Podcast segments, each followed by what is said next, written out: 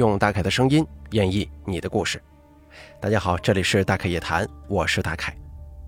您或者您身边的朋友、家人经历过哪些离奇的怪事匪夷所思的奇遇？或者说您的身边发生过一些让人印象十分深刻的事件，您都可以写下来给大凯投稿。咱们的投稿邮箱是一三一四七八三八艾特 qq 点 com，并随稿附上您的网名、年龄以及性别。那么，咱们接下来的时间，一起来收听一下今天投稿的两位朋友，他们都说了些什么。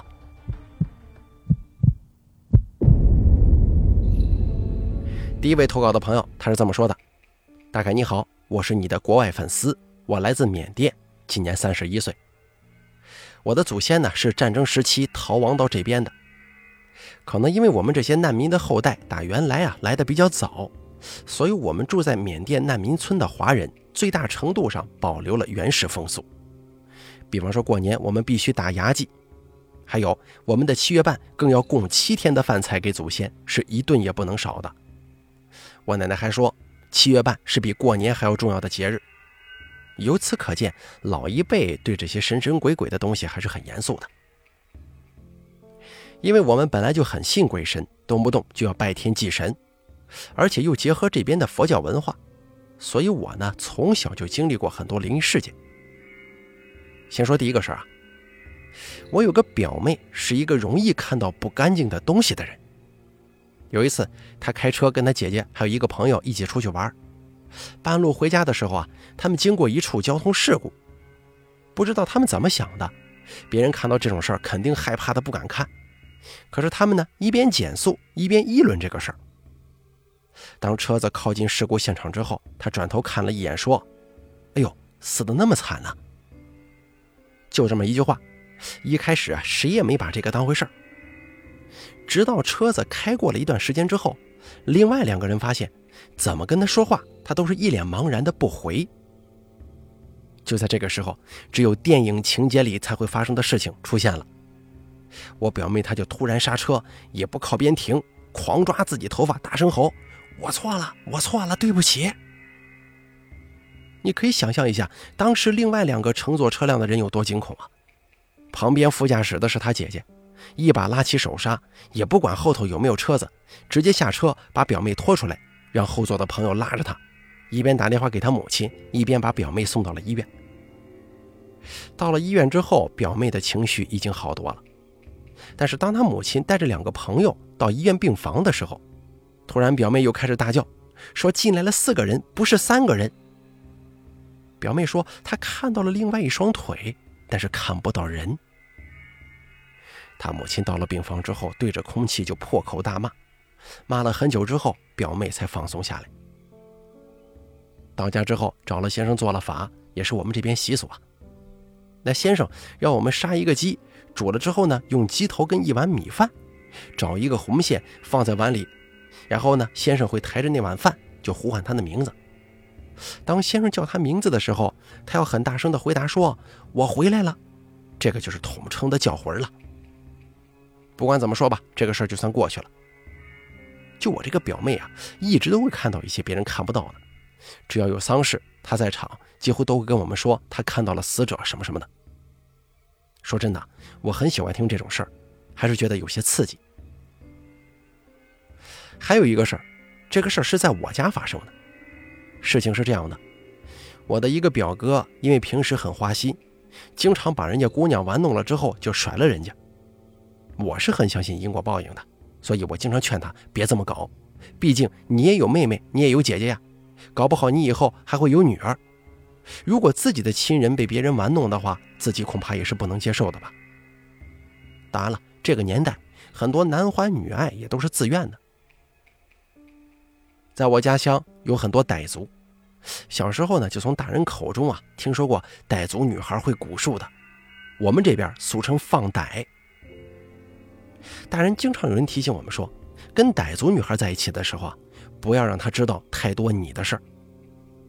还有人说，如果她拿到你的衣服、头发什么的，只要做简单的仪式，就可以把你搞得整天除了她啥也不管的地步。也听说有一些人呐，确实中了招。当然了，傣族小姑娘，人家外貌长得确实漂亮，这肤白貌美不说，还很会讨人开心呢。啊啊，跑题了啊！说了这么多，我要说的是，我这个表哥到了二十二、二十三岁的时候，身体突然就变得莫名其妙了。啊，体弱多病不说，还总是睡不着。夸张的时候，一天只能睡两三个小时。其他呢，也不是没时间，但就是睡不着，到处找医生也没用。因为这个事儿，我还跟他甚至跑到曼谷去看病，做了全身检查也无济于事，就是找不到病因。看了好几个地方之后，医生就跟我说，应该让他去看心理医生啊。但是我表哥说不去，怕别人把他当神经病。无奈之下，我只能劝他出家，做一段时间的和尚。这个时候，我也觉得他肯定是被不干净的东西给跟上了。就在他要出家之前的一个星期，我们请了一个德高望重的老和尚师傅来家帮他看。结果老师傅一看就肯定的说。他被女鬼盯上了，而且很不好弄。师傅说：“因为我表哥命比较硬，所以上不了他的身，也没办法拿他怎么样，只能影响他的睡眠和身体了。医生啊是查不出来的。”一开始呢，我不太相信，但是接下来发生的事儿就由不得我不信了。师傅说：“虽然上不了他的身，但可以让女鬼上我家保姆阿姨的身，因为保姆的阳气不那么旺。”所以可以通过他的身体问一问这女鬼到底想干什么。刚好这保姆也是个虔诚的佛教徒，老师傅这么说了，他勉强答应了。接下来呢，老师傅就开始做法，让他两个跪在师傅面前，师傅当场做了一碗不知道是什么东西的水，在他们俩面前念了一堆听不懂的经。只见慢慢的保姆开始发抖，接着就大吼大叫。师傅问他：“你是谁呀？为什么要跟着他呢？”女鬼一直反复地说：“我要他死，我要他死”之类的话，特别难听。师傅让这个女鬼必须离开，还质问他为什么见到和尚手不合十。当时我挺懵的，不过这个女鬼还是大吵大闹，还说我不怕你这个死和尚。这老师傅也是暴脾气，直接撸起黄袍，结结实实的朝他脸就是几下子，我都惊呆了，瞬间他脸上就挂了彩。之后一直在打他，嘴里还说：“你拜不拜我？你拜不拜？”至少打了得有十几下，一直到他跪下来拜了之后，才离开保姆身体的。事后我问保姆，可是他说一点感觉也没有，反正就是不疼。他跟我说这句话的时候，鼻子还在流着血，挺搞笑的。发生了这个事儿之后呢，我表哥就跟着师傅出家了，当了一个月的和尚。听说在庙里的时候又上演过这么一次，只是对象呢是附近的村民。反正从那之后，我表哥慢慢好起来了，还为了女鬼去做好事。所以说啊，男生还是不要太花心，你伤害别人的同时，也是在伤害自己。我之前就很相信因果报应，经过这个事儿之后，我就更信了。我家保姆也不可能被白白打到流鼻血，也得骗我们吧？说真的。很可惜的是，那会儿手机没这么发达，我也来不及拍下当时的情况，不然发给大凯让大家看看当时那个惊心动魄的画面。其实我这儿还真的有很多科学解释不了的事儿，比方说，我一个叔叔死了之后，在葬礼上上了他朋友的身，说让我父母拿钱去给那个帮我清理身体的老人，他说不想死了之后欠陌生人的人情。再比如，有人死了之后抬棺上坟墓，结果好几个大男人都抬不动他的棺材，直到有人找到他小老婆，让他在棺木前好说歹说，连磕头，求他别闹了什么的，才算完事儿。这些事儿多到我讲半天讲不完。当然了，这些事情也可能有一些巧合存在，这一点是肯定的，也有我认为的报应存在。就算你命硬搞不了你。但最后报不到你身上，也得报在子孙头上。所以希望大家做什么事都得三思而后行，临时抱佛脚那肯定是来不及的。好了，第一位朋友的投稿呢，咱们就说完了。那么咱们继续来听一下第二位粉丝他说了些什么。大概你好，我是近期才收听你节目的，发现可以投稿，于是呢，我想把我自己身上的故事分享给你，文笔一般。多多见谅，我网名叫做小石头，今年二十三岁。这故事呢是发生在我高二的时候。我们学校是我们县城的重点中学，也是建立在我们县城西的山下。学校嘛，大家都知道，因为面积的关系，很有可能是建在迁坟区或者建在公墓的山下。我们学校也不例外。学校后山是我们县城的乱葬岗、跟公墓还有烈士陵园的集中地区。我们高二时晚自习是晚上十点十分放学，我是走读生，自己步行回家。出了学校门口是一条直直大道，它连着后山跟一个很大的十字路口，这个呢就是学生上下学的必经之路。虽说这种路口大多是人们喜欢烧纸祭拜的地方，不过倒也没觉得有什么不妥的。记得有一回假期，具体时间记不清楚，应该是中秋节放的假。我回到了乡下的老家，一开始还好好的，可是过了一两天左右呢，就觉得左边脸疼。我起初是以为睡不好被压到了，可是后来呢越来越疼，那种疼呢是只是疼在脸皮上的。家人以为我可能得腮腺炎了，就去药店先买消炎药，吃了几天也不见好转。甚至从一开始的脸疼，逐渐转变到脸带着左半边脑袋一起疼，也是那种表面的疼。老一辈的人是比较迷信的，摸了摸我中指的手指肚，发现那个脉搏跳得很厉害，然后就带我去到附近一个很好的邻居家。